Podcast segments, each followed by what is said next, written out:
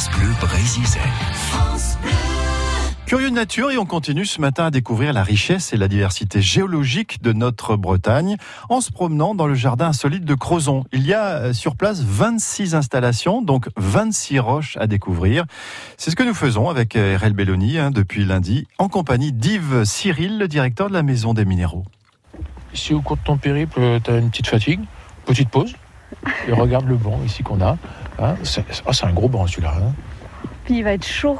Je pense qu'il va être chaud, c'est ça qui va être très très agréable. Très sincèrement, là, on ne s'est pas fatigué parce que ce banc, il est brut, il est naturel. Et il va le rester.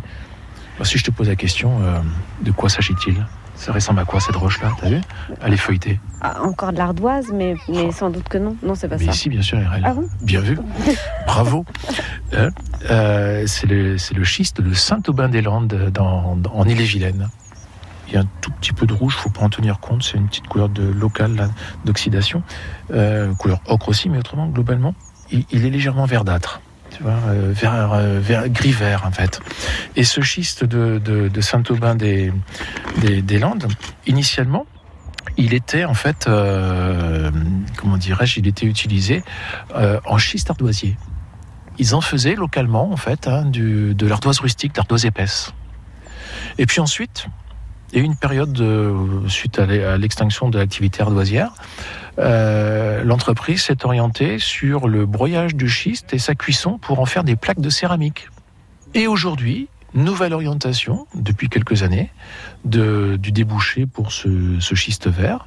il faut que tu imagines en fait une, énorme carrière où les pelleteuses creusent, euh, chargent les, des camions euh, avec euh, des, blocs de, tout calibre.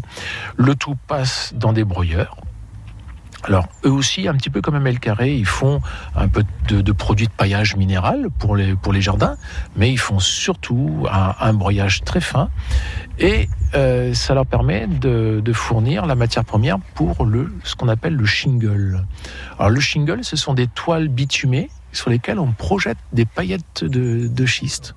D'où les couleurs verdâtres de ces revêtements de, toiture euh, pour les, les cabanons de jardin, et choses comme ça. Et puis d'autres usages. Hein, voilà. Donc c'est un, gros débouché, une grosse euh, activité industrielle.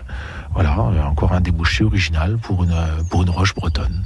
Dis donc, mais alors, et amener une telle roche ici, c'est euh, un sacré truc aussi. Oui, alors je t'ai dit tout à l'heure qu'on avait un partenaire majeur, l'UNICEM Bretagne, euh, qui a développé également mis en œuvre tous ces moyens logistiques pour acheminer ces, ces, gros blocs ici en, presqu'île de Crozon. Effectivement, oui, c'était une chance euh, que d'avoir ce partenariat majeur là avec l'UNICEM Bretagne. Jardin à découvrir euh, également dans le cadre du Festival du Centre de la Terre. C'est organisé ce week-end en presqu'île de Crozon. Programme donc très riche à découvrir si vous allez sur le site internet de la Maison des Minéraux. Elle est située donc à Saint-Ernotte en Crozon.